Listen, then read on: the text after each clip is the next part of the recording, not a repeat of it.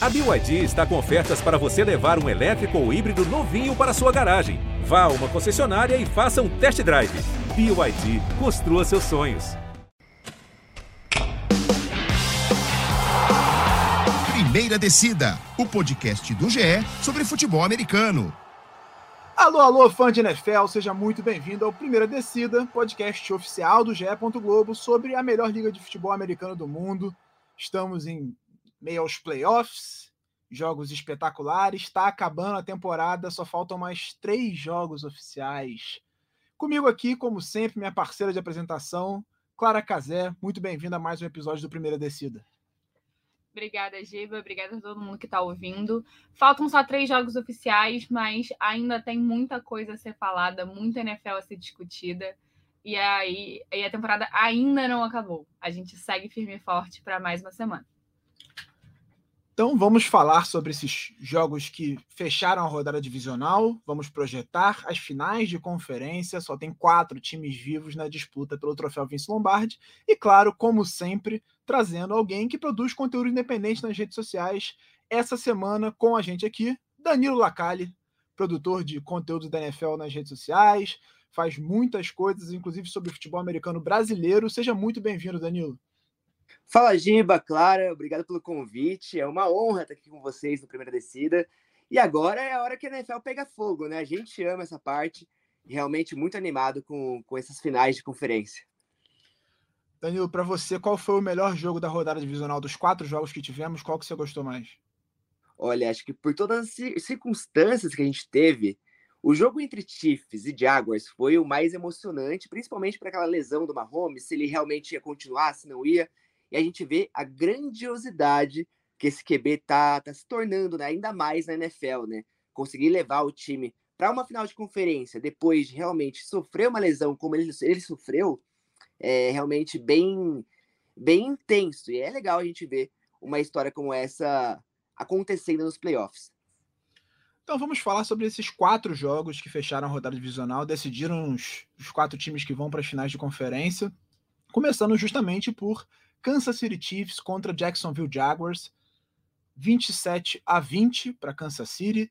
A gente está falando de um time que teve a melhor campanha, que folgou na rodada de wild card, contra um time que entrou na bacia das almas nos playoffs, né? Um time que até o, que chegou, começou a temporada 3-7, ninguém acreditava que sequer estaria brigando por vaga nos playoffs no, na reta final da temporada, mas embalou uma sequência de vitórias. Trevor Lawrence subiu muito de produção e fez um jogo muito duro contra Kansas City lá no Arrowhead Stadium, que hoje tem um nome diferente, é Guerra Field, né? Mas vai ser sempre Arrowhead Stadium nos nossos corações. Clara Casé, o que, que você achou desse jogo especificamente?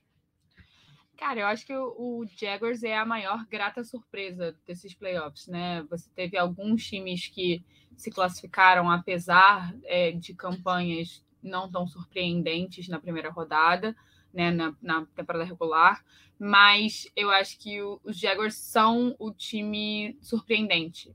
Conseguiram se classificar, como você falou, é, como wildcard. É, como wildcard, não, né? Eles ganharam a divisão. Ganharam a divisão. Ganharam a divisão é, mais uma divisão que foi um tanto quanto é, inusitada, né? A gente não esperava que os, os Jaguars ganhassem. Foi uma temporada de renovação no, na função técnica e eles fizeram um jogo duro contra, contra os Chiefs. Assim, é claro que teve a questão da lesão do Patrick Mahomes, ele ficou fora uma parte dentro de campo, mas foi uma diferença de uma posse é, e que, cara, é, a gente consegue vislumbrar um futuro pro pro Jacksonville Jaguars, eu acho. A gente consegue vislumbrar um futuro pro Trevor Lawrence e agora eu acho que para a próxima temporada a gente já é, avalia eles como é, contenders para a divisão, como um time que pode dar trabalho. Pois é, é um time que pode dar muito trabalho. A gente vai falar um pouquinho sobre o futuro do Jaguars é, daqui a pouco, mas vamos começar falando sobre o time que está na final da conferência. Kansas City Chiefs, pela quinta temporada consecutiva, o Kansas City Chiefs vai receber a final da Conferência Americana no Arrowhead Stadium. É um feito e tanto para Patrick Mahomes, um feito e tanto para Andy Reid. E esse time se consolidou de fato como uma grande dinastia da AFC, né, Danilo? Ah, com certeza, né? Desde 2018, chegando, carimbando o passaporte ali para as finais de, de, da, da EFC. E eu acho que, mais do que isso, o interessante é a gente ver como que o Patrick Mahomes consegue fazer todo mundo ao seu redor jogar muito bem. É, muito se falou ali da questão da saída do Tyreek Hill, Clyde Edwards-Helaire não conseguindo jogar bem também. E ainda assim, óbvio, ele tem peças como Travis Kelsey, mas fazendo outros jogadores se destacar. O Pacheco, a gente está vendo uma temporada sensacional dele, agora nos playoffs também, foi essencial nesse jogo contra os Jaguars. É, mas é, é, interessante a gente ver que realmente essa dinastia está se confirmando cada vez mais e a gente não tem um prazo para ela se inspirar. É, o Isaiah Pacheco acho que foi uma das grandes surpresas. O Chiefs teve muita dificuldade em encontrar o running back, né? Gastou uma escolha de primeira rodada no qualidade do Zeller, ele não conseguiu se firmar. É, teve momentos bons, mas no geral muitos momentos ruins, alguns fumbles cruciais em derrotas do Chiefs. E o Pacheco surge sem muita expectativa, mas se consolida na posição, ganha vaga, vira mais uma arma para esse ataque que já tem muitas armas, né? É um ataque que consegue se moldar, um ataque que perde o Tarek Hill e mantém a mesma eficiência na temporada conse consecutiva, logo depois, né? Você troca o Tarek Hill para o Juju Smith-Schuster, que é uma queda de talento considerável, e mesmo assim o ataque do Chiefs segue sendo o melhor da NFL, porque você tem Patrick Mahomes.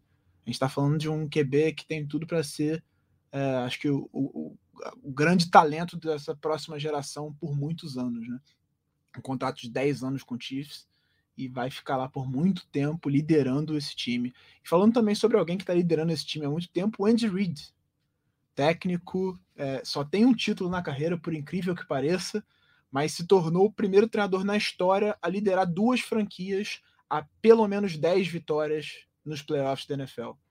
É um feito que ninguém nunca alcançou. Ele levou o Eagles, o Eagles de Clara Kazek ao Super Bowl, perdeu, levou o Chiefs ao Super Bowl duas vezes, ganhou um e perdeu um, e agora está de novo às portas do Super Bowl para tentar ganhar mais uma vez.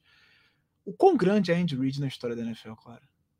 Ah, é gigantesco, assim, é certamente um daqueles caras que você sabe que no momento que abandonar o boné, deixar o fonezinho de lado, tá com passagem garantida pro Hall da Fama da NFL, é, que fica numa cidade aleatória em Cleveland, num, aleatória perto de Cleveland, no caso, né, em Ohio, nunca vou superar isso, é, mas eu acho que é um cara que é genial e a gente vê quão, quantos assistentes, quantos é, coordenadores deles, dele acabaram com, é, se firmando na NFL, né? O próprio Doug Peterson, que enfrentou ele essa semana, foi é, coordenador ofensivo do Andy Reid é, e conseguiu fazer um excelente trabalho, já ganhando um Super Bowl também, e fez um jogo duro. Foi, assim, eu acho que é, é um cara que ele não só entrega o rendimento individual, mas ele faz coisas que ficam marcadas na história.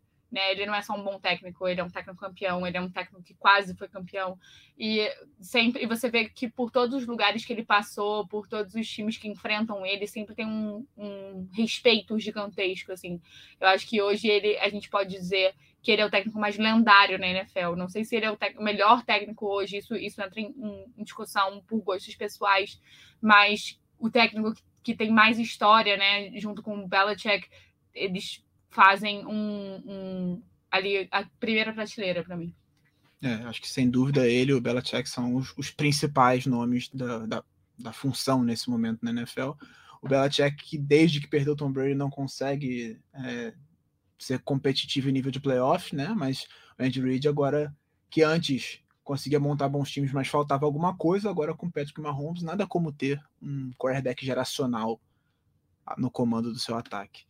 Danilo, falando um pouco sobre o Jacksonville Jaguars, você vê esse time sendo é, dominante na AFC Sul daqui para frente? Assim, é um time que é, passou por maus bocados nos últimos anos, foi primeira escolha geral do draft por duas temporadas consecutivas, e aí salta da primeira escolha para campeão da divisão, para uma vitória em playoffs e uma vaga na rodada divisional, e sim, por muito pouco não consegue vencer o Kansas City Chiefs, né? Que a gente está falando que é esse time é, que está se consolidando como uma dinastia na conferência.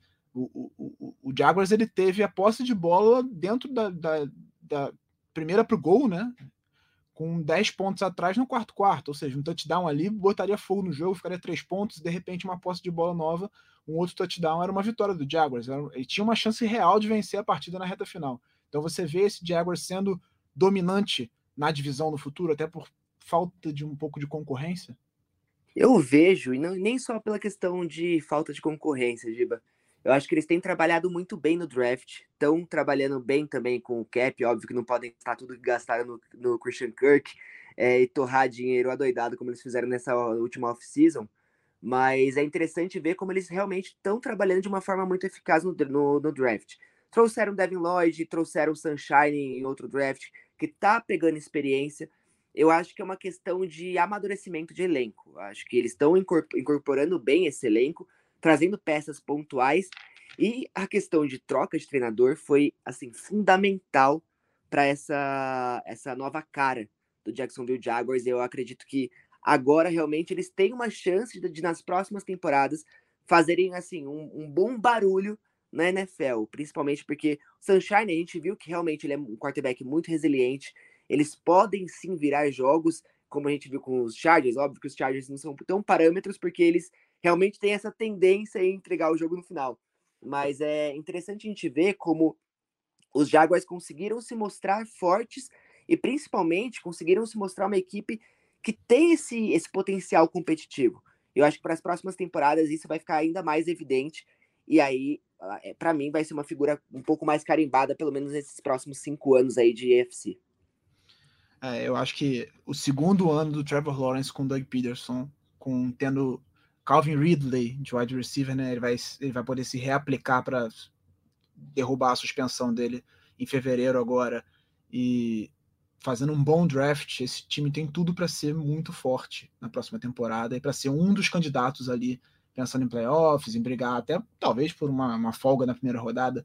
Vai depender de uma evolução, obviamente, mas do que a gente viu na reta final da temporada, com alguns reforços e tendo espaço no teto salarial, porque o, Jaguars tem, né? O Trevor Lawrence está só no segundo ano dele, então ainda tem alguns anos de um bom espaço no teto salarial antes de ter que renovar com ele por uma grande fortuna. Eu acredito que esse time vem muito forte a próxima temporada, até porque é aquilo, né? Você vai na free agency, um jogador que viu o Jaguars fazendo o que fez, ele está bem tentado aí jogar na Flórida, né? Então, Para começar que é na Flórida, você não precisa passar frio. Primeiro ponto. Segundo ponto, você vai ser treinado pelo Doug Peterson, que para mim é um cara, um dos melhores técnicos da liga. Terceiro, você vai jogar com o Trevor Lawrence. Então, esse time é muito atrativo nesse momento, com dinheiro sobrando e fazendo um bom draft. Eu acho que tem tudo para ser muito forte nos próximos anos na UFC, que já não falta time forte na UFC, né?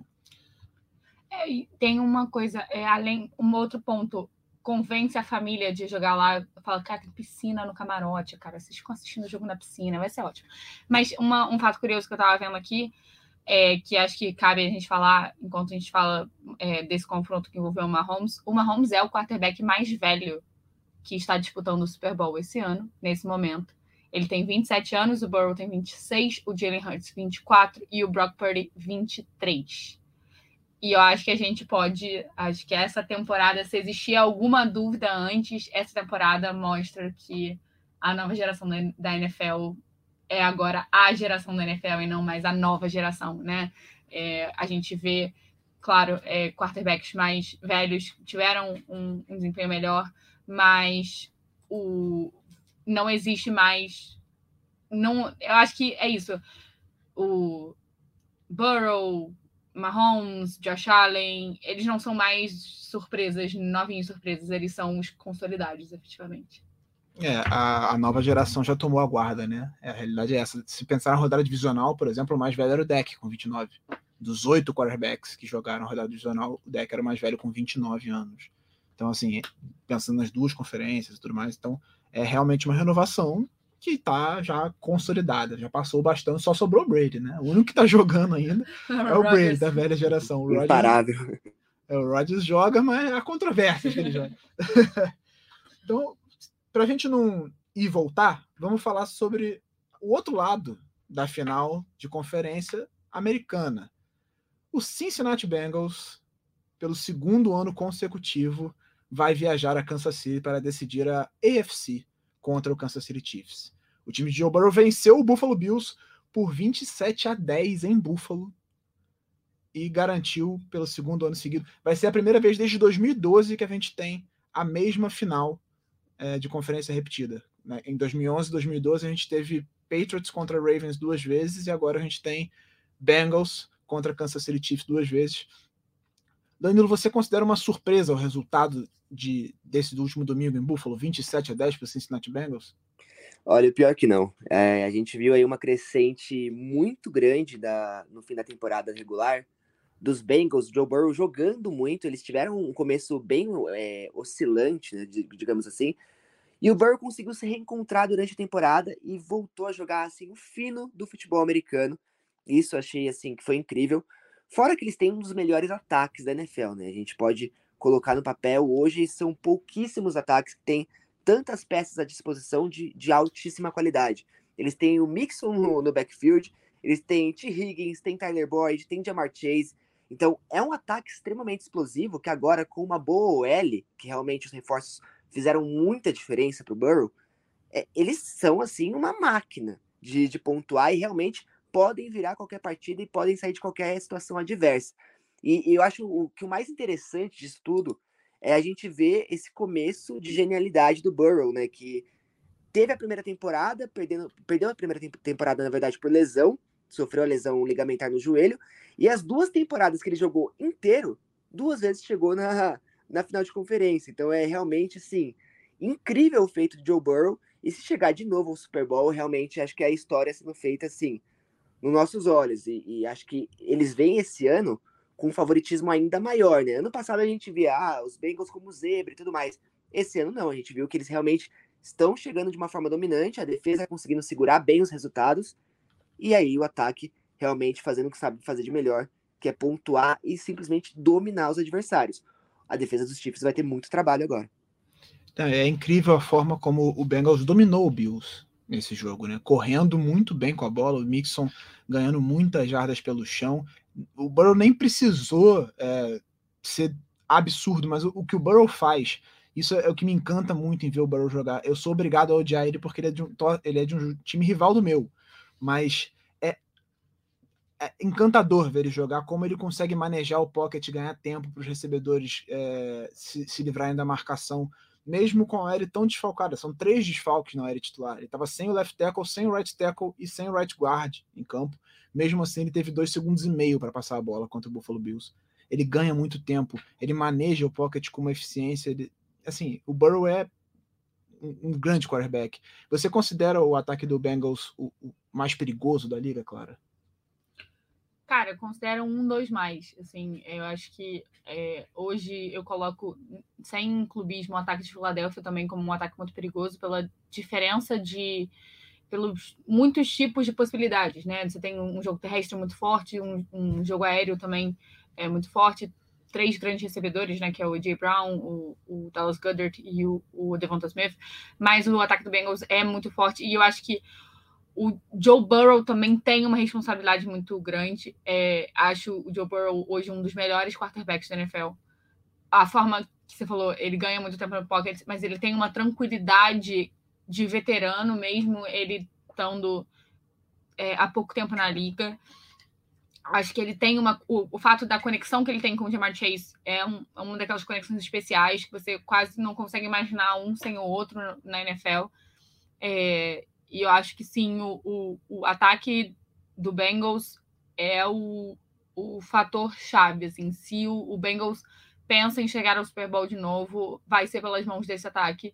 E eu acho que eles têm a vantagem, né, já quase projetando o próximo confronto em cima da defesa de Kansas City, que melhorou muito esse ano, mas que ainda não é uma das, das defesas que a gente considera é, óbvias de parar esse ataque. É, a gente fala muito sobre o ataque do Bengals, com razão, né? Porque tem muito talento, mas, Danilo, eu queria perguntar para você sobre a defesa do Cincinnati Bengals. O Buffalo Bills teve 10 pontos nesse jogo, jogando dentro de casa. Foi a menor pontuação do Bills na temporada. A gente está falando de um ataque que tem Josh Allen, que tem Stephon Diggs, Gabriel Davis. Até terrestre não é um ataque tão bom assim, é, pensando nos running backs, mas o, o Josh Allen compensa isso correndo muito bem com a bola também. Então a gente está falando de um ataque que era um dos melhores da NFL. E a defesa do, do Bengals é, conseguiu anular esse ataque fora de casa, sobre um frio, um frio absurdo em Buffalo. E a gente está falando de uma defesa que ela tem boas peças, assim, principalmente a linha, a linha defensiva é muito boa e a dupla de safeties eu considero também muito boa, mas não é uma grande defesa em termos de talento, não é uma defesa super recheada de talento, mas que joga muito bem, especialmente nos playoffs, né? É, você considera que o coordenador defensivo Luonarumo merece uma chance de head coach pelo trabalho que ele vem fazendo, especialmente nessas últimas duas temporadas? Olha, não sei se de head coach, porque o Zach Taylor vem fazendo um trabalho muito bom também, né? Mas é, é interessante a gente ver que, é, que a, a, unidade é muito forte. Eu acho que mais do, do, que isso, ele é muito de bom gestor de pessoas, né? Muito querido no vestiário, e acho que a defesa em si tem, tem conseguido trabalhar muito bem em cima disso depois de vários anos falhando. E, mas agora realmente acho que as propostas vão chegar, mas acho difícil eles, se eles chegarem principalmente no Super Bowl, deixarem ir embora, né? Porque realmente é a possibilidade de bater a atual dinastia dos Chiefs. Os Bengals têm esse potencial e acredito que eles ainda estão em um começo de trabalho para realmente bater de frente com Kansas City. É, o, o, o, a gente falou sobre o, Jaguar ser dominante com o contrato de calor do Trevor Lawrence. O Joe Burrow ainda tem dois anos de contrato de calor pela frente, né? Então, o Bengals ainda tem condição de melhorar esse time por alguns anos e fazer ele ainda mais forte e ainda mais dominante. É um excelente time que vai dar muito trabalho nos próximos anos. Falando sobre o Buffalo Bills, mais uma vez o Buffalo Bills bate na trave, né? Um time que começou a temporada cercado de expectativa, que fez uma, uma campanha muito boa, apesar de uns tropeços aqui, outros ali, e acabou perdendo a, a melhor campanha para o Cincinnati, para o Kansas City Chiefs. É, mas é um time que se esperava que tivesse pelo menos na final de conferência, mas mais uma vez falhou nos playoffs. O que, que falta para o Buffalo Bills, Clara? Acho que primeiro de tudo um banho de sal grosso é sempre bom. É, lembrando assim que só pode ir do pescoço para baixo. Jogar um sal grosso também no estádio, nunca é demais. Aproveita, ainda ajuda com a neve, que sal ajuda com a neve. Mas, cara, é, é um, um ciclo meio vicioso, assim. Não sei se se pesa o fato de, de ser mais uma vez batendo na trave, mas a sensação que eu tive no jogo ontem, no, na parte final do jogo, é que o, o Bills no, no, final começava a ficar desesperado, uma coisa meio tipo, a gente não vai conseguir, a gente não vai conseguir, e, e, e perdeu a mão do jogo, né? Eu acho que é, é, muito, muito. Eu acho que envolve muito psicológico. Eu falava muito que achava que o Bills esse ano iria, que estava com uma aura diferente, é, que tinha, tinha até a história do Hamlin pelo que jogar, mas a gente não viu isso, é, não viu essa mesma personalidade que viu ao longo da temporada, que viu é, no, no jogo de wildcard, nessa, nessa partida contra o Cincinnati Bengals. Assim, eu acho que a gente, o, o, talento do Bills é inquestionável, o talento do Josh Allen é inquestionável. Eu, eu tendo a acreditar que é uma questão psicológica mesmo, é uma questão de moral do time. E a gente sabe o quanto isso afeta o futebol americano, né? Exatamente por ser um jogo extremamente estratégia, exatamente por ser um jogo muito pensado, muito mental, você tem que estar num lugar bom para ganhar ele. É muito difícil um time que é, ou tá com o vestiário rachado, ou tá sem moral, ou é, tem algum problema de comissão técnica, é, conseguir superar isso e entregar em campo todo o potencial. Assim, essa foi a, a sensação que eu tive ontem. Eu fiquei assim surpreso com o, o desempenho da defesa do, do, Bills. É uma boa defesa. Óbvio, com alguns desfalques bem importantes, né? Os safeties não estavam 100%. Você estava sem o Von Miller também, que se machucou e tudo mais. Mas é uma defesa que joga melhor do que aquilo. A gente viu ela jogando melhor do que aquilo. Cara, o, o Ravens sem QB deu mais trabalho pro Bengals do que o Buffalo Bills. O Ravens em Cincinnati, com o QB reserva, deu mais trabalho pro Bengals do que o Buffalo Bills jogando em casa com o Josh Allen. Então, realmente, é, eu acho que o, o, o, Bills sentiu o peso do jogo, especialmente porque com a defesa sendo dominada é, nas trincheiras da forma que foi, com o Bengals correndo muito bem com a bola, dominando, já abrindo uma vantagem logo no começo. Eu acho que o Bills entrou naquela de que eu preciso responder, eu preciso responder, eu preciso responder e sempre que o, Bengals voltava para o campo, ele conseguia caminhar, ele conseguia gastar relógio, ele conseguia dominar. E aí eu acho que o, o Bills sentiu muito o peso do jogo nesse sentido, assim, de que eu preciso dar uma resposta e aí não conseguia. Eu acho que foi o que faltou para o Buffalo Bills. Então temos a final da Conferência Americana entre Kansas City Chiefs e Cincinnati Bengals. A gente fala projeta as finais mais para frente. Agora vamos falar sobre a Conferência Nacional. Começando, claro, pelo Philadelphia Eagles de Clara Casé. No sábado venceu o New York Giants por 38 a 7, passou o trator sem a menor pena no rival, ganhou com facilidade, Jalen Hurts jogando muito bem, Miles Sanders fazendo uma partidaça, uma partidaça. O, o Eagles ele tirou a graça do jogo, né, claro? Com, sabe, primeiro quarto tava 21 a 0, já falei, cara, vou dormir, não vou ver mais esse jogo. Porque assim, ah, o Jaguars virou contra o Chargers, tá, mas para começar aqui, o Giants não é o Jaguars e o Eagles não passa nem perto de ser o Chargers, né? É, é foi um, um jogo inusitado para mim. Eu tava, tava fora de casa, larguei meus amigos, todo mundo falando sozinho. Falei, opa, tudo bem, tem que ir para casa. E eu tava, tava voltando para casa de carro dentro de Rebouças, eu tava nervosa. E eu falei, meu Deus do céu, a gente não pode perder esse jogo, a gente não pode perder esse jogo. E aí deu dois drives, eu tava tranquilo. Tava 14 a 0, Giants não fazia nada, não dava trabalho nenhum para defesa. Foi um jogo muito diferente. Foi, por coincidência, é, exatamente cinco anos antes, o Eagles venceu em casa o Minnesota Vikings por 38 a 7. Foi só, é, no caso do Vikings, foi a final da, da NFC, né? Porque ainda não tinha semana 18. É, mas foi um jogo de almanac do Eagles. É, a defesa jogou muito bem, não conseguiu dar chances. É, o Daniel Jones até fez uma boa partida, comparado ao que a gente já tinha visto ele durante a temporada, mas o ataque do Eagles é de outro mundo, assim, você tem, eu, isso é uma das coisas que eu mais falei durante a, a temporada e, e combina muito com o que o Jason Kelsey falou uma vez, né? esse time não tem Robin, só tem Batman, né, a cada jogo você tem uma força diferente, o Jalen Hurts não precisou fazer absolutamente nada de espetacular. Teve dois passos para touchdown, um touchdown corrido, mas não precisou fazer nada espetacular porque o jogo corrido funcionou maravilhosamente bem. O Miles Sanders jogou muito, o Kenneth Gainwell fez uma excelente partida, mesmo sendo o segundo running back. E eu acho que é isso, assim, mostra como ao longo de todo o jogo, é, você via que quando a defesa do Giants se preocupava mais com A.J. Brown, o Dallas Goedert aparecia sozinho.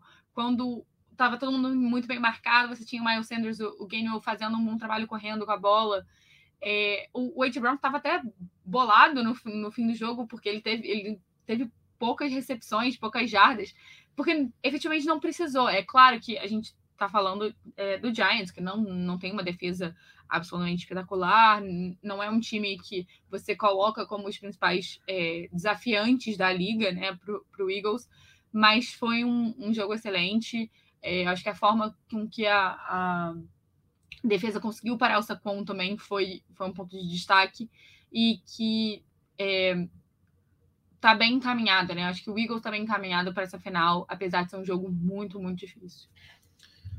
É, é incrível sobre o Eagles como o ataque ele flui com uma naturalidade dentro de campo. As coisas acontecem. Porque tem time que você vê, parece que tá fazendo uma força absurda para ganhar 10 jardas. As coisas com o Eagles acontecem com uma, uma naturalidade. O ataque é bem desenhado, ele funciona bem e ele tem muito talento. Ele tem uma linha ofensiva muito boa, tem dois ótimos recebedores, tem um ótimo running back. Ótimo talvez seja exagero, mas eu acho o Miles Sanders um bom running back e que dentro do sistema funciona muito bem. É, Danilo, com a lesão do Mahomes, você considera o Eagles o grande favorito da NFL nesse momento ao título ou você bota alguém na frente? Olha, eu acho que é o grande favorito, mas a, a, como a Clara falou, a parada vai ser duríssima ali contra os 49ers, que também vem assim totalmente embalados, com um ataque tão dinâmico quanto o dos Eagles, né? A gente vê aí como principal ponto forte os Eagles com esse dinamismo do ataque, né? A Clara falou bem do Gainwell, que pô, passou de 100 jardas, Miles Sanders chegando perto também de 100 jardas no jogo correndo. E, e, o mais interessante foi o que vocês falaram, que o Hurts, ele praticamente parece que assim, tava jogando uma partida tranquila de semana 3.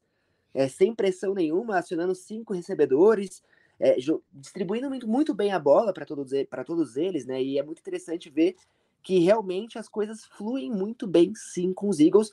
E eu dou um destaque para essa defesa, cara, que simplesmente é, pressionou o tempo inteiro Daniel Jones dando um maior ponto ali para Redick, que fez ali um sec e meio, bateu na trave em várias horas no, em secs ali no, no, Daniel Jones e não deixou ele jogar. Por mais que o Jones tenha melhorado muito durante essa temporada, a, a unidade do ataque do, dos Giants tenha ido muito bem, a gente viu aí que realmente a, a defesa dos Eagles consegue ser cada vez mais dominante. E eu acho que isso vai ser muito importante também contra os 49ers, né? Que tem ótimas peças, tem um running back que para mim é o melhor da liga atualmente. Então realmente vai ser bem interessante ver esse, esse matchup, esse duelo dos Eagles contra os 49ers, principalmente pela, pelo setor defensivo. E falando um pouco sobre o lado derrotado também, a gente está falando sobre um, um, atropelo do Eagles. É, o, o, Giants tem uma decisão a tomar nessa off-season. O contrato do Daniel Jones acaba, ele é free agent no final da temporada, né? Eles não exerceram o quinto ano do contrato dele, optaram por não fazer isso. Então eles têm que renovar com o Saquon Barkley, que está em final de contrato também, e com o Daniel Jones. E aí, Danilo, você renova com o Daniel Jones ou você parte para outra e segue a vida? Olha, a questão toda desse, desse, dessa, desse dilema acho que é o dinheiro, na verdade, né? É questão de cap e tudo mais. Eu renovaria com o Jones, principalmente pelo trabalho e encaixe que ele fez agora com o Debo. É, a gente viu realmente um potencial florindo aí no Jones depois de tantos anos já à frente dos Giants. E acho que o principal problema desse time é acho que é a ausência de alvos também, né? É preciso construir um time é, imponente ao redor do Daniel Jones para que ele possa jogar. E a gente viu que com o Brian Debo o trabalho pode ser feito de uma forma melhor. Eu daria aí pelo menos mais uns dois anos para ele de, é, de dúvida, será que vai, será que não vai? Montando um time competente ao redor dele para que ele chegue de novo nos playoffs e tente, quem sabe, rodada, rodada divisional, tente avançar um pouquinho mais, porque a gente viu que o potencial tem. Jogou muito bem, teve ótimos lances, ótimas jogadas, e eu acho que o principal foi que ele jogou com mais calma, né? A gente viu que aquela afobação do Daniel Jones que tinha nas últimas temporadas foi diminuindo aos poucos durante a temporada regular. Então eu acho que isso é interessante e eu acho que é uma coisa que os Giants podem se tra sim trabalhar nos próximos anos. É, quando você tem um ataque que ele é bem desenhado, bem planejado e o entorno funciona bem, facilita muito a vida do QB, né? Ele pode não ser um gênio, mas ele consegue operar aquele ataque com uma facilidade. Até usando isso como gancho, vamos falar da vitória do San Francisco 49ers sobre o Dallas Cowboys por 19 19 a 12. 19 a 12, com o Brock Purdy no comando de ataque. A gente está falando de um quarterback que é calouro, última escolha geral do draft. A gente já falou isso aqui nas últimas semanas várias vezes. O Brock Purdy foi assunto porque é assim, nunca tinha acontecido de um quarterback selecionado na última posição do draft fazer um passe para frente completo no NFL. O cara ganhou sete jogos seguidos e está na final da Conferência Nacional. Então, assim, é, o que o Purdy está fazendo é completamente fora da curva da história da NFL. Ele venceu uma defesa excepcional. A defesa do Dallas Cowboys é muito boa e jogou muito bem novamente. A defesa fez tudo que ela podia fazer contra esse ataque do 49ers. Mas o ataque do 49ers, depois de um primeiro tempo muito ruim, conseguiu ganhar pelo chão, né, claro? O ataque terrestre que não funcionou no começo do jogo passou a funcionar no segundo tempo. McCaffrey ganhando jardas, George Kittle fazendo as dele. Como é que você viu esse jogo? Cara, é, foi um jogo interessante, tenso, muito truncado. É, você vê até pela, pela duração do jogo, foi um jogo que começou oito e meia da noite aqui no Brasil, terminou para lá de meia-noite, um jogo de quase quatro horas. É, então, isso mostra como, como os times fizeram um jogo muito parado, muito truncado, muito arrastado, né? Mas o São Francisco 49ers é um time que me coloca medo, assim, pensando nessa final, final da NFC. É, acho que o, o Purdy, ele se coloca, o, esquema do 49ers coloca o Purdy num lugar confortável de calma, filho, a gente não precisa que você faça milagre. Só faz o, só faz o seu, entendeu? Aliás, é um, um grande salva de palmas para psicóloga do Brock Purdy, que o menino não tem uma crise de síndrome do impostor, não, não amarela uma vez nos playoffs.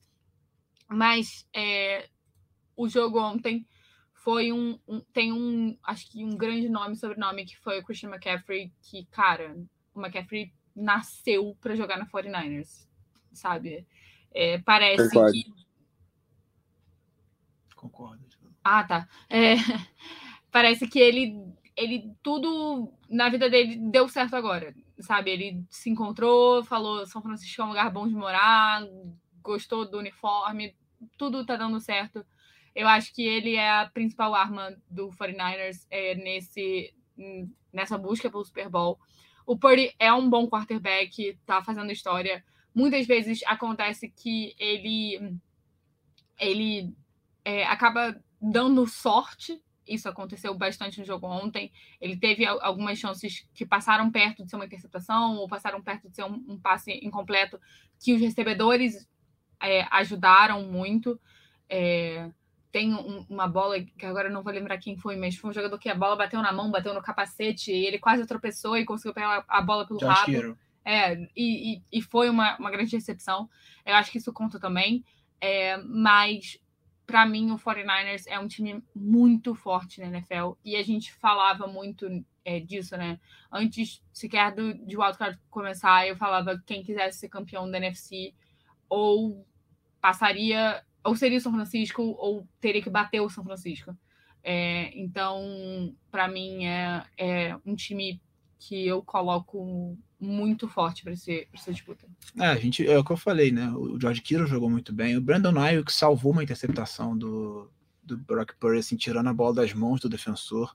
O, o Trevon Diggs dropou uma outra, caiu no colo dele, ele dropa a interceptação. Então o, o Purdy realmente ele tem bons momentos, mas ainda, claro, ele é um calouro que foi a última escolha geral do draft. Né? Ele mostra isso em vários momentos mas eu acho que o ataque do, do, do Niners facilita muito a vida dele, né, Danilo? Assim, esse, esse ataque que, é, além de ter uma boa linha ofensiva, você tem esse esquema que ganha muitas jardas depois da recepção, então não exige que ele faça passes muito difíceis.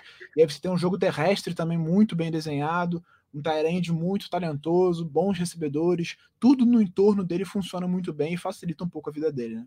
Demais, são armas muito explosivas, né? A gente falou aí da questão do McCaffrey, o cara é uma dupla ameaça, consegue correr e castigar muito a defesa adversária, além de receber muito bem a bola e conseguir ganhar jardas pós-contato. Então, acho que é, é, claramente o melhor running back, pelo, pelo menos para mim, da NFL atualmente, junto aí com o Saquon. Mas, cara, é, é, muito interessante ver, principalmente no Purdy, e acho que é uma coisa que o Shanahan falou também, que ele é muito equilibrado. Ele não é um, por mais que seja calouro, por mais que tenha alguns erros de calouro, é, é interessante ver que ele não é aquele quarterback caluro que rifa a bola, que fica desesperado, joga a bola para qualquer lugar, que a gente já viu bastante com o Daniel Jones, já vimos com o Trevor Lawrence, até mesmo o Joe Burrow cometeu, cometeu esses erros no primeiro ano. E o Brock Purdy, ele simplesmente ele consegue ver, identificar muito bem a pressão, acho que é uma das maiores qualidades dele, e soltar a bola assim, ó, falar, não preciso fazer isso, não preciso forçar esse passe, e realmente não arrisca tanto. Eu acho que os passes que ele realmente dá muita sorte, eu acho que mais do que sorte é a compensação das armas que ele tem no ataque, né? A gente vê o, o que nem a Clara falou do Kiro, que aquela, aquela, jogada foi sensacional, mas óbvio, a habilidade do Kiro é absurda. O cara teve concentração até o final da jogada, e isso conta muito. E conta muito porque o time ao redor dele é muito experiente. Eu acho que isso é muito interessante, cara, muito interessante. É, com armas como o Dibu Samuel, como o Just, que também fez, que fez uma corrida, é uma, uma outra peça interessante que o Shanahan tem ainda no, no elenco e ver que tudo parece ao redor do, do Brock Purdy funciona muito bem, né? Parece uma engrenagem um regada a óleo ali que não, não engasga. Então é bem interessante. E vai ser assim, uma final digna de, de alto nível da NFC. Porque os Eagles vêm aí com um ataque extremamente dinâmico e o, o Brock Purdy, por mais que seja um calor, por mais que já, se, já tenha sido chamado de senhor irrelevante, vem aí com um time muito forte, muito bem estruturado e tem conseguido fazer um plano de jogo muito, é, executar o plano de jogo muito melhor do que o Jimmy Garoppolo ou que o Trey Lance mostrou em uma pequena amostragem.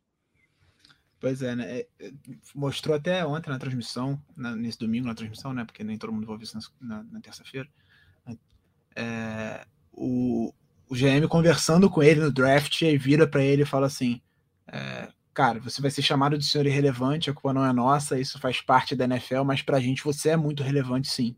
E ele tá se provando já na temporada de calor como muito relevante, né? É, realmente o Purdy fez uma partida excepcional. Falando sobre quarterbacks, do outro lado, o Dak Prescott, interceptado duas vezes. É... Você considera, Clara, que o Dak limitou o Dallas Cowboys nesse jogo? Cara, eu acho que foi uma partida muito ruim do Dak é, é um time que é muito dependente dele é, para vencer essas partidas. É, o Zeke fez uma boa partida. É, o, o jogo, o ataque do Dallas, independente, né? Tudo que funcionava sem, sem o deck foi, fez uma boa partida, mas o deck acho que gastou tudo que tinha, tinha para jogar contra Tampa Bay. É, não estava seguro da mesma forma que estava contra Tampa Bay, fez muitas escolhas é, erradas. O, aquela tentativa de último drive de Dallas foi uma somatória de bobeiras do cara não, não sair de campo ou do outro não arrastar o pé. É, pareceu assim um time, claro, estava desesperado naquele momento, mas que não conseguia botar a cabeça no lugar. E o, o deck não entregou, assim. Eu acho que essa marca mais uma temporada que os torcedores do Dallas Cowboys esperam muito do deck e ele não entrega é, na hora decisiva, né? foram conseguiram a, a melhor campanha de wildcard, conseguiram avançar contra o Tampa Bay, mas é, muito da falha do, do, do deck do Dallas foi por conta do deck. E eu acho que a defesa fez uma excelente partida, mas eu, eu não sei se também é, é ser muito cri-cri, mas eu, eu, eu, a sensação que eu tinha é que eu esperava mais do, do Micah Parsons nesse jogo. Né? O Micah Parsons falou muito, é, deu muito, muito, muito trash talk durante todos os playoffs. E que ontem, não que ele tenha feito uma partida ruim, mas não sei, eu esperava mais do Micah Parsons que a gente viu é, ao longo de toda a temporada. É, o Micah Parsons, inclusive, teve que ouvir depois do jogo, né? Porque antes da partida ele falou que ele queria muito enfrentar o 49ers, e aí depois, quem fala o que quer, ouve o que não quer. Ouviu provocação do lado do 49ers de mais de um jogador, tentou responder, o Dibu Samuel disse que ele não fez nada no jogo, etc. Mas quem perde tem que ficar calado. Aos vencedores as batatas. É... Então, encerramos aqui a nossa análise da rodada divisional. Falamos sobre os quatro jogos, sobre os melhores e os piores, quem perdeu, quem ganhou. E agora vamos projetar as finais de conferência. Os últimos quatro times da temporada, os grandes os grandes times dessa temporada, acho que na real, né? A gente está falando de um Kansas City Chiefs teve a melhor campanha na NFC, um Eagles que teve a melhor campanha na NFC, o San Francisco 49ers que teve a segunda melhor campanha na Conferência Nacional, e o Cincinnati Bengals, que tinha uma chance razoável de ter a segunda melhor campanha na Conferência Americana, mas por toda a questão lá do Damar Hamlin, lá em Buffalo, ele não teve a oportunidade de disputar essa posição, mas muito provavelmente poderia conseguir. A gente viu o que ele acabou de fazer com o Buffalo Bills, então poderia acontecer, né? Não foi nem em Buffalo, foi em Cincinnati, perdão. Então, estamos falando dos talvez os quatro melhores times da temporada.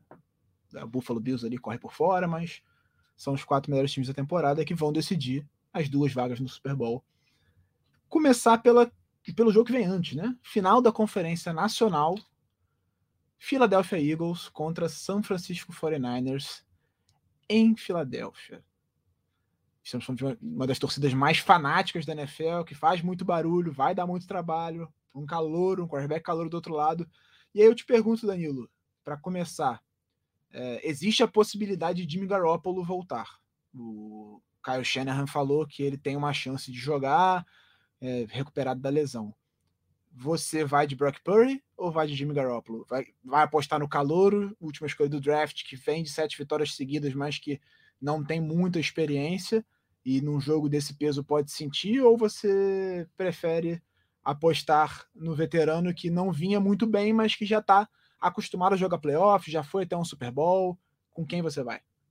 Nesse caso, eu vou escolher a escola Luxemburgo de não mexer em time que tá ganhando, né? Acho que, que é interessante a gente ver como o Brock Purdy ele evoluiu desde que ele assumiu ali a titularidade basicamente na fogueira, não tinha quem assumir e colocou o garoto irrelevante.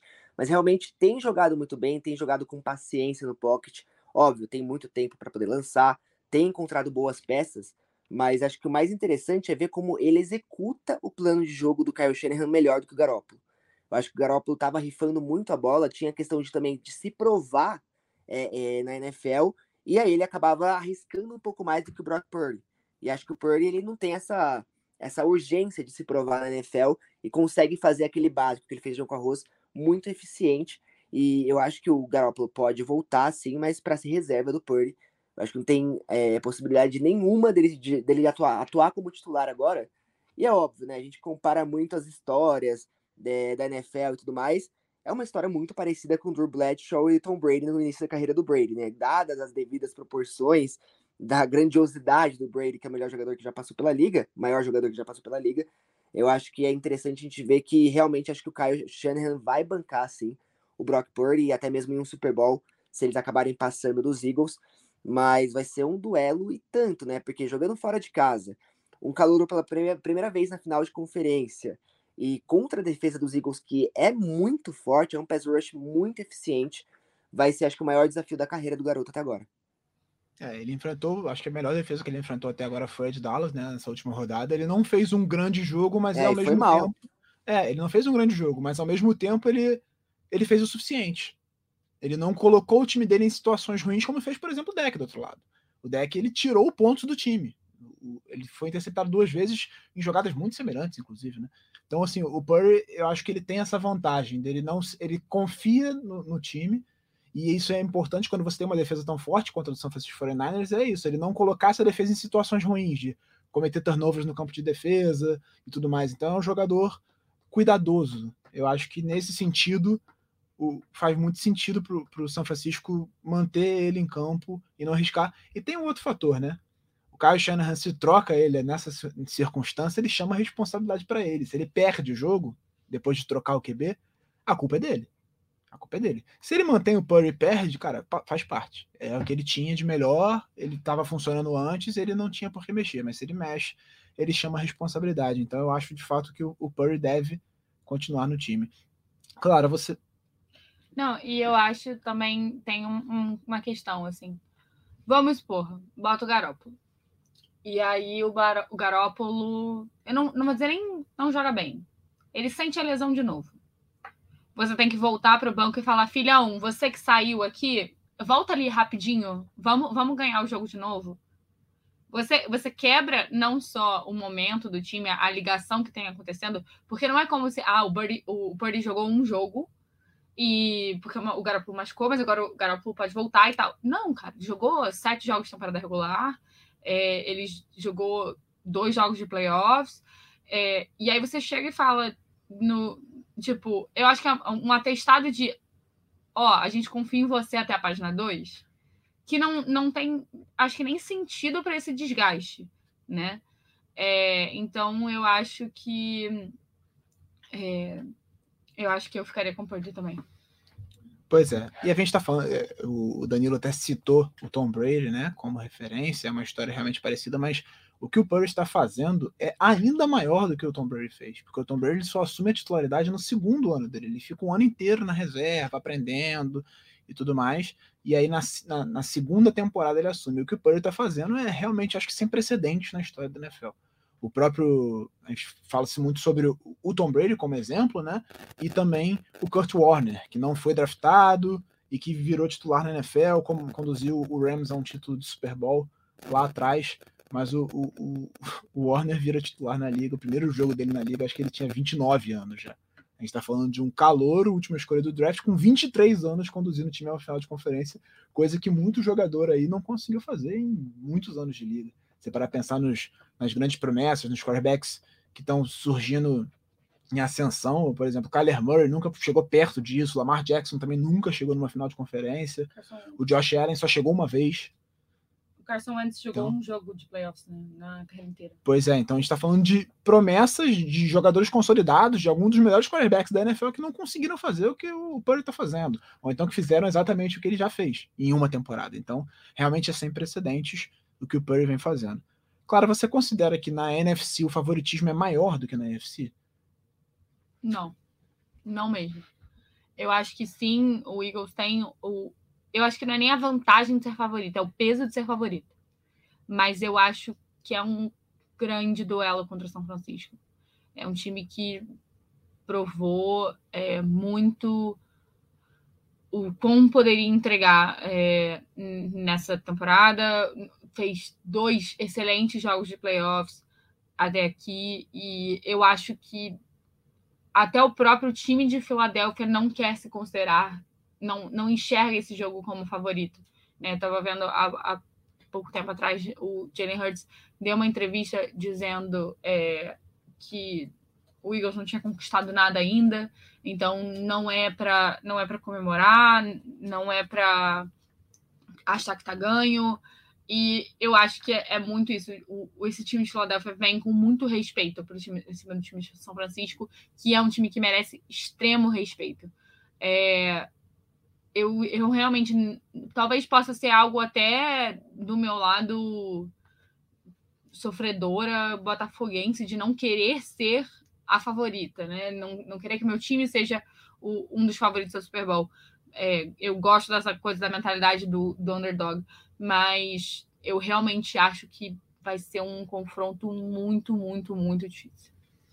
Ah, sem dúvida, vai ser um confronto muito difícil, mas eu considero o Eagles mais favorito contra o Niners do que o.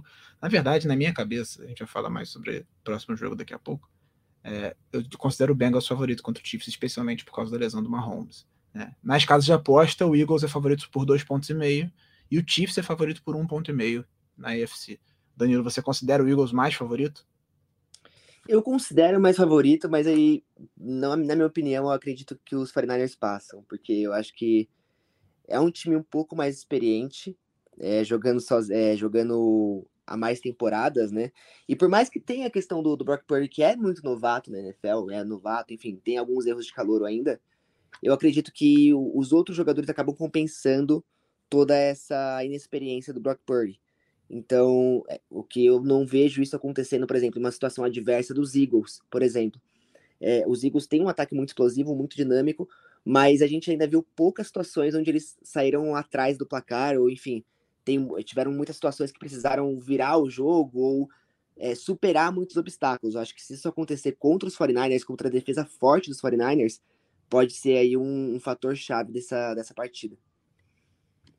Pois é, a gente está falando de um time do 49ers que tem experiência, inclusive, é, em playoffs, né? É um time que recentemente jogou um Super Bowl, esse mesmo elenco, pra, praticamente, né? Nick Bolsa tava, boa parte desse elenco tava naquele Super Bowl, que chega em uma final de conferência no ano passado, é, que tá sempre brigando ali, né? Fazendo jogos muito duros de, de playoff, que só não foi aos playoffs quando teve 85 lesões ao longo da temporada, e aí não conseguiu ser competitivo, inclusive algumas das lideranças da defesa se machucaram. Então, realmente é um time que eu acho que essa experiência pode fazer diferença mas para mim o Eagles é favorito e eu acho que ganha. Qual o seu palpite? Preciso perguntar, né? Mas, Clara, qual o seu palpite para a final da NFC?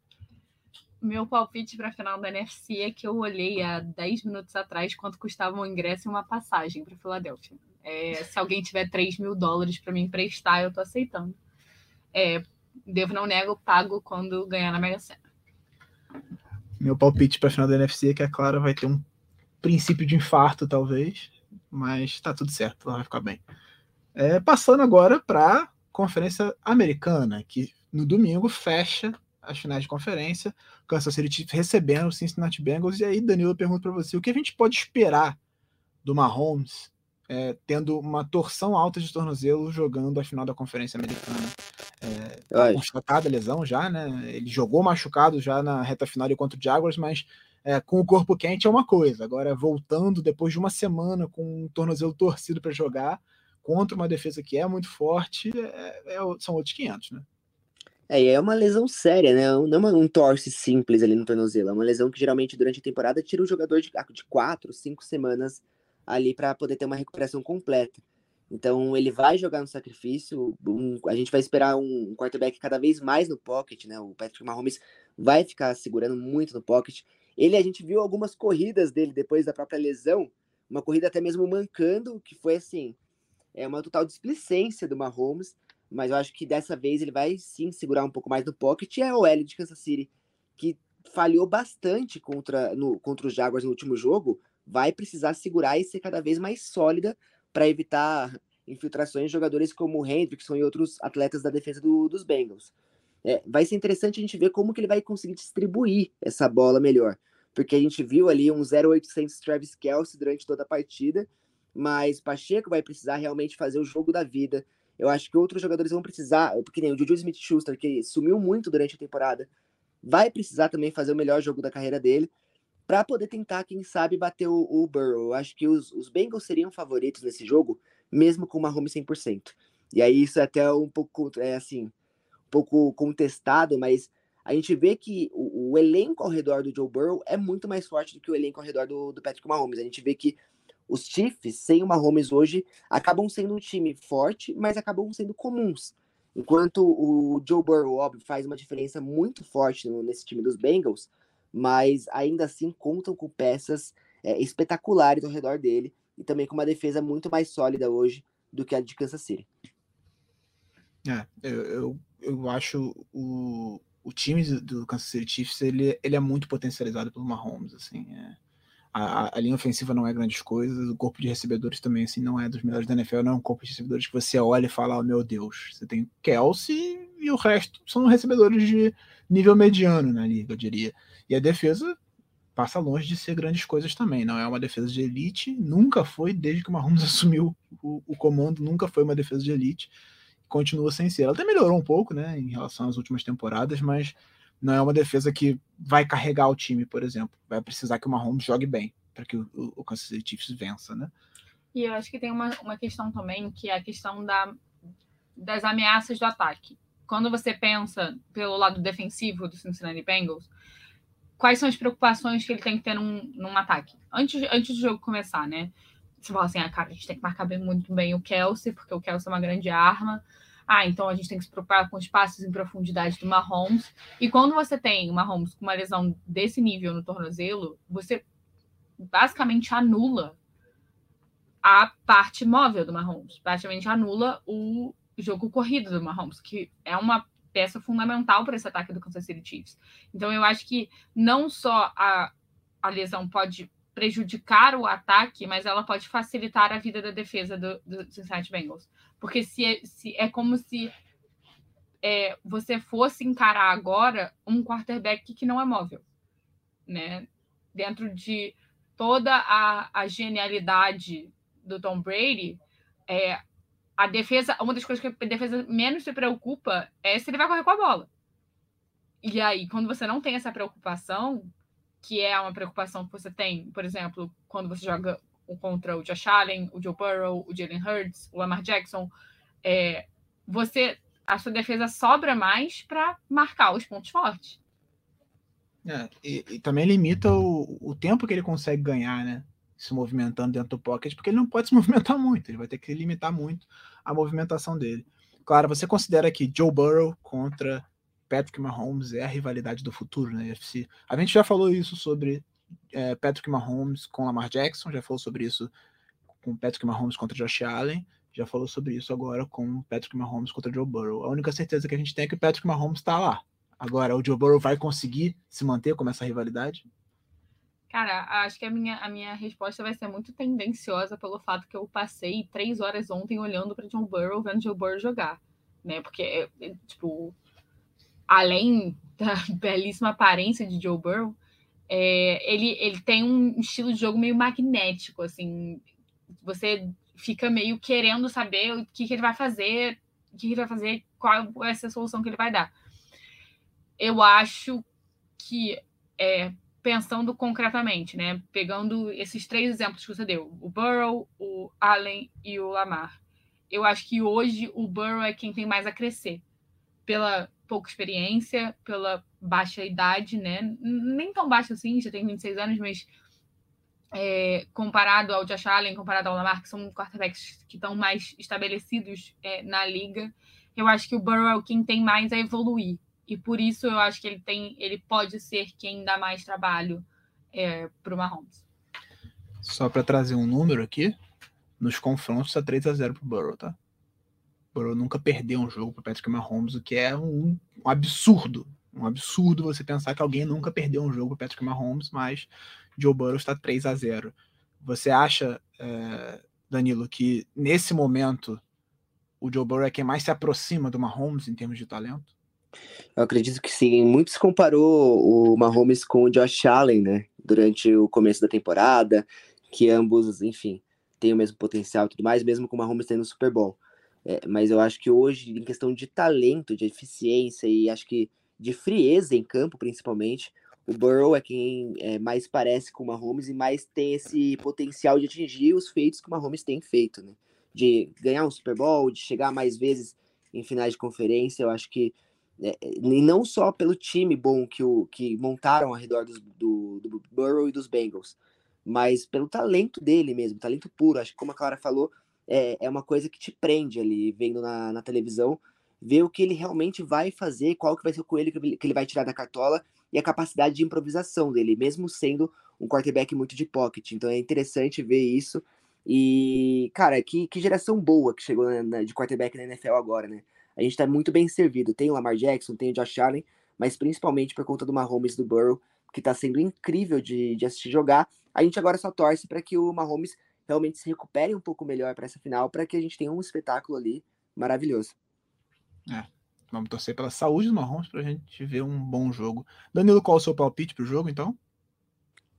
Olha, eu tô torcendo muito, muito, torcendo assim, né, de uma forma isenta, imparcial, mas para que os Chiefs passem, o Mahomes chegue de novo em mais um, um Super Bowl. Mas eu ainda acredito que, o, que os Bengals acabam passando. Então, meu palpite final é Cincinnati Bengals no Super Bowl. Eu também acho que vai dar Cincinnati Bengals. Você, Pela Clara? questão da lesão do Mahomes, viu? Acho que Sim. mais por isso. Senão eu ficava com o Chiefs. É, eu tô fechada com o menino Joe Burrow. Acho que acho que a gente se encontra no, no Super Bowl em fevereiro. É, então, meu palpite para o Super Bowl é Cincinnati Bengals contra Eagles, da Clara também, e o seu é Bengals contra 49ers, né, Danilo? É, é, é o jogo hypado que eu quero ver, né? Porque aí, dando em primeira mão aqui, eu vou pro Super Bowl esse ano. Então é, é um jogo que eu quero assistir de perto. Boa, boa. É isso. Aproveite o jogo. E Cincinnati Bengals e, e 49ers seria a reedição de um Super Bowl, né? O Bengals perdeu já um Super Bowl pro 49ers lá na uhum. década de 80, com se não me engano, era o Joe Montana. Não sei se era o Joe Montana ou se era o Steve Young, o quarterback, mas o Bengals era, era o grande time que rivalizava com o 49ers naquela época de uma dissidência, né? De, pegou um técnico e trabalhou com o técnico para ser a resposta àquele 49ers e perdeu o Super Bowl. Então seria uma, uma reedição do Super Bowl. Acho que com o Eagles isso não aconteceria nenhuma vez, nenhuma reedição, mas esse para mim é um Super Bowl que tem um, um ar meio nostálgico, se for. Bengals contra 49ers. Então aqui terminamos a nossa análise, tanto da rodada divisional quanto a projeção das finais de conferência, mas antes temos o Two Minute Warning, quadro para vocês conhecerem o nosso convidado melhor. São cinco perguntas diretas, Danilo, para você responder. Papum. Ixi. Pode justificar, mas não, não, não precisa se alongar muito. Beleza. Vamos lá. Two Minute Warning com Danilo Lacalle. Danilo, para começar, qual o seu jogador favorito na NFL? Pode ser em atividade ou aposentado? Atualmente, Travis Kelsey. Gosto muito dele fora do, dos campos e principalmente dentro de campo. O cara é uma máquina. E muito injustiçado porque falam que ele não sabe bloquear, mas sabe bloquear bem é que ele não é tão exigido nessa, nessa função. É, ele recebe tão bem que ele não tem por que ficar bloqueando, né? Exato. Não, e o Daniel falou do fora de campo do Travis Kelsey, se você gosta de futebol americano é, com, misturado com humor e tem uma compreensão maneira do inglês, o podcast do Travis Kelsey com Jason Kelsey é uma das é melhores coisas da NFL. É muito bom mesmo. É, por que você escolheu o time que você torce, Danilo? Cara, eu torço pro Green Bay Packers e um dos primeiros jogos que eu assisti foi o Packers e Steelers no Super Bowl. Então, acho que acabei sendo influenciado demais ali por Aaron Rodgers em um dos seus auges. Um jogo marcante para você? Cara, um jogo marcante para mim, além do desse Super Bowl, né, que eu não entendia tanto na época, mas foi o Packers Cowboys com aquela recepção absurda nos playoffs, que eu não vou lembrar de quem que era, acho que é do Mercedes, Mercedes Lewis, que fez uma recepção meio Michael Jackson e o Packers venceu ali no, no field goal, é, assim, nos últimos segundos eu acordei todo mundo aqui no condomínio de tanto gritar, cara. É, foi com a pontinha do pé no cantinho do campo. Foi maravilhoso. A jogada foi espetacular. Se você pudesse ter qualquer jogador em atividade no seu time, qual seria ele? Justin Jefferson, sem sombra de dúvidas. Para mim, hoje, o melhor wide receiver da NFL. E por último, se você pudesse mudar o resultado de um único jogo na história da NFL, qual jogo você mudaria? Olha, eu vou ser clubista nesse, porque o, a última eliminação dos Packers, sem ser essa agora do, do dos Lions, mas nos playoffs para os 49ers, me doeu muito. Principalmente com aqueles erros horríveis do, do special teams dos Packers. Então, acho que eu mudaria essa, essa derrota que a gente teve para os 49ers, para os Packers chegarem no Super Bowl, porque eu acho que chegaria e venceria. Principalmente com o Davante Adams. Então é isso, chegou ao fim o episódio do Primeira Descida número 130. Danilo Lacalle, o microfone é seu, faça o seu merchan, onde as pessoas encontram o seu conteúdo e acompanham o seu trabalho.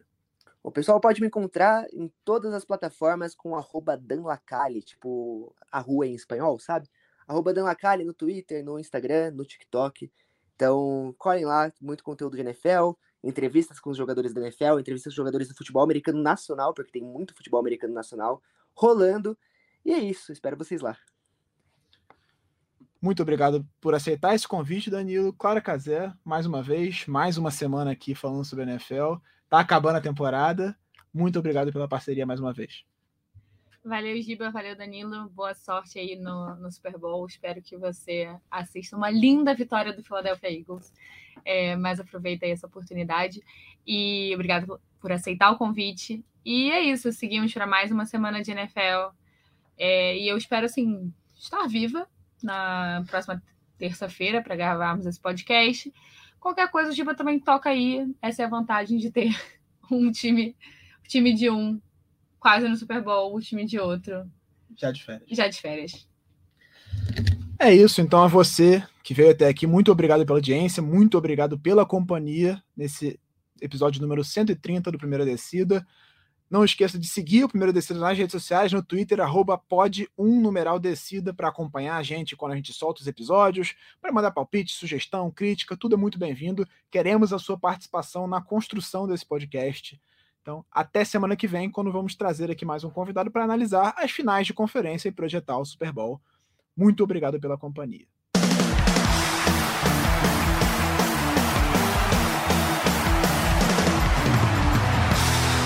Primeira descida.